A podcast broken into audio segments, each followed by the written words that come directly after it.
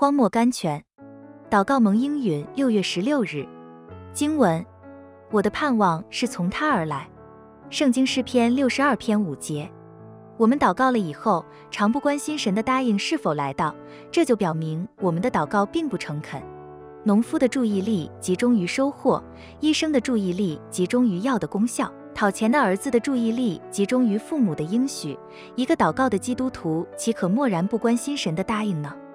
基督徒每一次的祷告，若有信心，符合神的旨意和应许，奉主的名祈求，没有不被神答应的。